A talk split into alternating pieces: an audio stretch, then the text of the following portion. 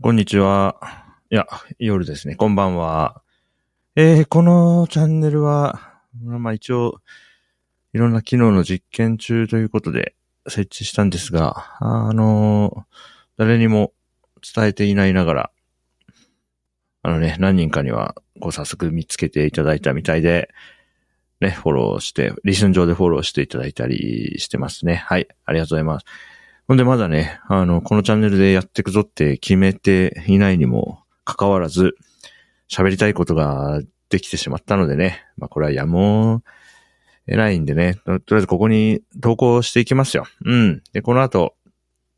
よし、このチャンネルで音声、2024年の音声やっていこうってなったら、まあこのコンテンツも、そっちにね、残してもいいかなと。そんな気持ちでございます。あの、今日はね、今日話すのは、えっ、ー、と、映画、パーフェクトデイズを見てきましたという話です。あ、これは非常に良かったので、あのー、いや、良かったなってね、まあ、もみ終わって数時間は経ってるんですけど、その、余韻にね、浸っているので、この余韻が冷めないうちに、ちょっとね、こう、喋って感想を記録しておこうかなと思っています。えー、パーフェクトデイズは、主演役所広司さんで、監督がウィム・ウェンダーズさんっていうのかな。で、日本、まあ、他の国知らないけど、2023年の12月22日に劇場公開になった作品です。はい。えっ、ー、と、松本市内だと、えー、松本シネマライツ8で上映されていて、あのね、ちょっと前見たときは、午前の回と午後の回で1日2回上映されてたんだけど、昨日ね、1月5日の金曜日に、あ、じゃあ午前の回見ようと思ってね、午前10時半の見ようと思ってね、10時過ぎぐらいに着いたら、あの午後の回しかなくて、今はもう1日1回しか上映してないみたいですね。あの、非常にね、いい映画だなと思ったので、これなんか一日一回しか上映してないの、すごいもったいない感じがします。はい。ちょっと工業的にどうなのかとかは全然わからないけれども、まあ一人のね、あの、感激してきた人間としては、まあ大変良かったなと思ってね、あの、おすすめしたいと思いますよ。はい。で、えー、っと、去年まで、あの、大和田発声練習というポッドキャスト番組では、あの、ネタバレスっていうね、コーナーを一つ持っていて、まあ全然誰も知らないと思うけど、まあ僕の中ではね、そうやってネタバレありで、まあ作品の感想を喋るっていうコーナーをね、やってたんだけども、まあそれの延長みたいな感じで、はい、映画の中身も込みで、はい、喋っていこうと思います。まず、そうだな。えー、パーフェクトイズ見ようと思ったのはね、うん、多分ちょっと前の僕だと、この映画、多分見るって判断をできてなかったと思うね。ほんの4ヶ月前とかだと、俺、パーフェクトイズっていう映画の情報が視界に入っていても、あ、これ見に行きたいってなってなかったと思うんですよ。じゃあね、直近で、その、見たいと思えるような変化、自分に何が起きたかというとですね、あの、役所広司さんの、うん、かなりの、こう、ファンになったってことですね。え、きっかけは二つの作品で、一つ目が、あの、ネットフリックスで配信されている、ザ・デイズっていうね、これもデイズつながりですね。ザ・デイズっていう、えー、っと、東日本大震災の時の福島、福島原発の現場あれね、福島第一原発かなうん。で、えー、ちょっと大変なこと、津波もね、受けちゃって大変なことになっている、その東電の、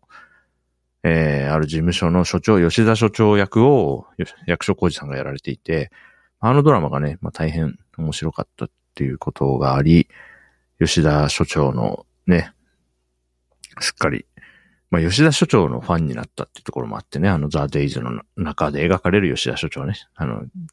実物の方は残念ながら、あのね、モデルになった吉田所長はもう亡くなっちゃってるんだけれども、まあ、役所広司さん演じる吉田所長というキャラクターが、非常にですね、魅力的で、ああ、なんかかっこいいおじさんがいっぱい出てくる作品ですごい良かったけど、その中でも吉田所長はすごい好きなキャラクターだったなと思ってね。まあそれがきっかけで、役所おじさんだいぶ好きになってました。で、二つ目のきっかけが、えー、っとね、これは年末に同じく松本シネマライツエイトで見た映画で、窓際のトットちゃんですね。あの、黒柳徹子さんの、えー、なんていうのあれ、あれはなんだ？エッエッセイになるんですかね？幼、幼少期の小学校1年生の時からを描いたね、窓際のトットちゃんの、えー、アニメ映画化ということで、これも、いつだ？去年の2023年12月ぐらいから公開されてるのかな？うん、それをね、年末見たんですよね。うん。で、えっ、ー、と、アニメ映画の窓際のトットちゃんでは、トットちゃんが通っていた小学校の、あの、校長先生の声優さんが、あの役所広司さんだったんですよね。これまたね、校長先生すごいね、いいキャラクターで、うん、あ、いいなって思わされるキャラクターだったんですけど、その声がね、役所広司さんでね、これもね、本当にぴったりだったと思います。よかったですね。はい。で、トットちゃんの方は、今僕原作の方の、あの書籍をね、読んでるんで、それ読み終わったら、ちょっと映画と、まあ、書籍原原作の方の合わせてって形で、なんかまた喋ってエピソードにするかもしれないので、はい。今回はパーフェクトエイジの話をします。でね、そんなことになってね、あのー、去年の年末ですね、大、大晦日を迎える頃には、あの、僕だけじゃなくてね、妻と僕、ね、揃いも揃って、役所広司さん、めっちゃいいよね、みたいな、うん。そういうね、うん、話をしていて、そんなところにね、パーフェクトデイズの、あの、良い評判を何件か見見かけましてね。えー、っと、確かね、人参くんさんが2023年に見た映画の中で、えー、トップ10で1位がね、パーフェクトデイズって書いてるのを見かけたのもありね。あ、なんかパーフェクトデイズ、よ、いいんだなと思ってさ。うん。で、調べてみたら、あ、役所広司さんじゃん。じゃあ、みたいなっていうね。ストーリーとかは全然わかんないけど、あの、役所広司さんの、その、ファン、ファンムービーとして見に行く分には多分、最低限、そういう楽しみ方はできるだろうと思ったんで、まあ、大外れはないだろうなと思ってね、見に行ったところね、いやー、大変良かったですね。あの、平山っていう中年男性を、まあ、描いた作品で、まあその平山役が役所広司さんでね。うん。いやー、こう平山の、うーん、まあなんていうかルーチンみたいな日々なんだけどさ、毎日ね、なんか、まあ平日と休日で分かれてたけど、平日は大体決まった朝のね、目覚め方があってさ、そっからこう、毎日、平日は毎日同じようにこう、布団を畳んで身支度して、仕事に出かけていくっていうね。なんか本当に、うん、あれ、ちょっと撮り方というか作品としての仕上げ間違ったら、すんごいつまんなくなってもおかしくないような、ね、描かれてることってそんぐらいシンプルで、特にすごい大きな出来事が起きるわけ。なんか事件とか起きるわけじゃなくて、まあもちろんね、そのルーチンになっている日々に揺らぎをもたらすね、こう外、外的な要素っていうのはあって、それがまた面白いんだけども、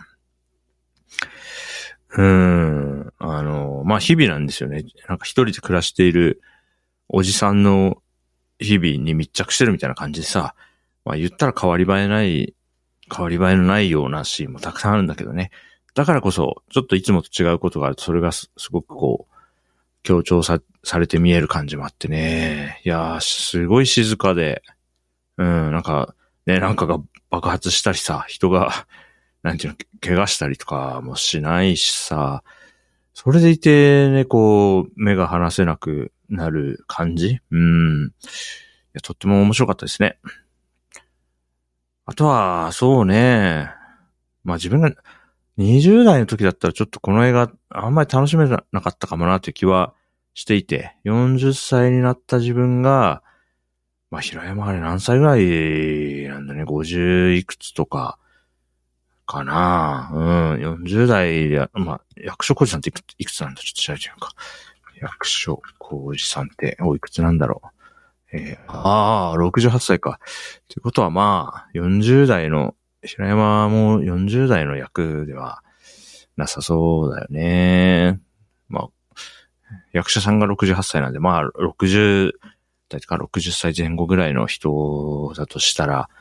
うん、まあ40、40歳になった自分だからこそ、ちょっと先の未来の、うん、モデルとして見れたのかな。うん。いや、そういうさ、静かな日々の中に、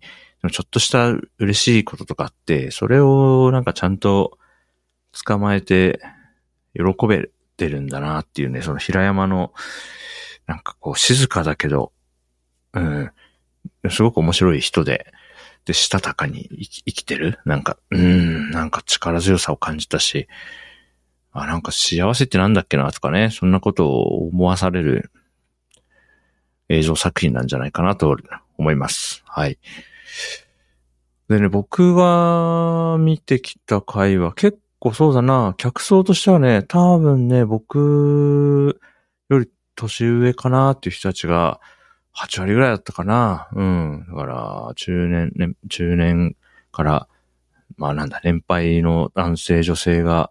見てたかな。うん。で、結構作中でね、笑えるシーンもすごくあるんだけど、そのタイミングでみんなで、ふふふとか言ってね、みんなでちょっと、ふふってな、なってね、劇場全体でそんな感じで楽しかったですね。うん。まあ、今回、あのー、上映中にね、見たいってなったんで映画館で見てきたんですけど、例えば、あのー、ゴジラマイナスワンとかって、ね、あのー、ゴジラとかって劇場で見た方がいいものの、結構最たるものかなと思うんですけど、パーフェクトエイジはね、まあ、すごく静かで、まあ、今回あの、劇場で見て全然後悔はないんですけど、これ配信サービスとかでね、あの、自宅でも見れるんだったら、もう一回見たいなって、自宅でなんかね、ソファーに腰掛けながら見ても、うん、いいんじゃないかなとね、うん、思いますね。だ楽しみ。うん。もう一回見たいなっていう気持ちがするな。うん。いや、よかったです。パーフェクトエイジ。あの、そのね、あの、あと音楽が良かったな。あの、石川さゆりさんも言ってたけど、あの、音楽がね、非常に良くてですね、ずっと心地良いですよ。うん。まあなんか、急に大きなバーンとかっていうのないからね、落ち着いて見れるし、音楽に浸って、映像に浸って、こう、そしてこう、物語の中で描かれてないことがすごくたくさんあってね、あんまり詳細を説明しないんですよね。平山もそうだし、他の登場人物一人一人についても、あんまり細かいこと説明しないんですよ。これが、なんていうかこう実際に生きてて、他人のことをなんか断片的に知ったときに、ん？今のどういう意味だろうとか、あ、もしかしたら過去にこういうことあったのかなとかっていう、こう余白にこう想像力を働かせるじゃないですか、実際にね。こう生きてる中で他人と触れ合った時って、全部が全部説明されるわけじゃないから。うん。その感じに近いというかね、説明されてないことがいっぱいあるんだけども、それが全然不快じゃないというかね、いろいろ想像して楽しむチャンスが与えられてるって感じもして、面白かったですね。うん。僕が好きだったシーンは、うーん、まあ、タバコでむせたシーンと、あとは古本屋の、あの、店番店店主なのかなあの人のセリフは少ないながらもすごい面白かった ですね。あとは、えー、多分あれはめいっ子だと思うんだけど、めいっ子との車の中での会話がね、面白かったな。妻がめっちゃ笑った。はい。大変良かったです。はい。うん。まあちょっと、まだ見てないっていう人がこのエピソードを最後まで聞いてるのかわかんないですけども。はい。あのね、役所広司さん好きって、うん。なんていうかその、なんだろうな。もうとにかく早く流れていく情報、うん。日々ね、早く情報、ん？情報が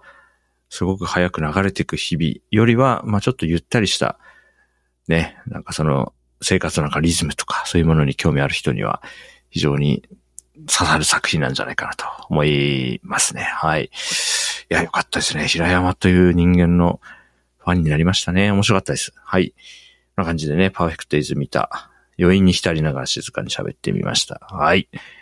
ではまた、このチャンネルどうなるかわかんないんだけども、はい。次のエピソードなのか何なのか、また世界のどこかでお会いしましょう。バイバイ。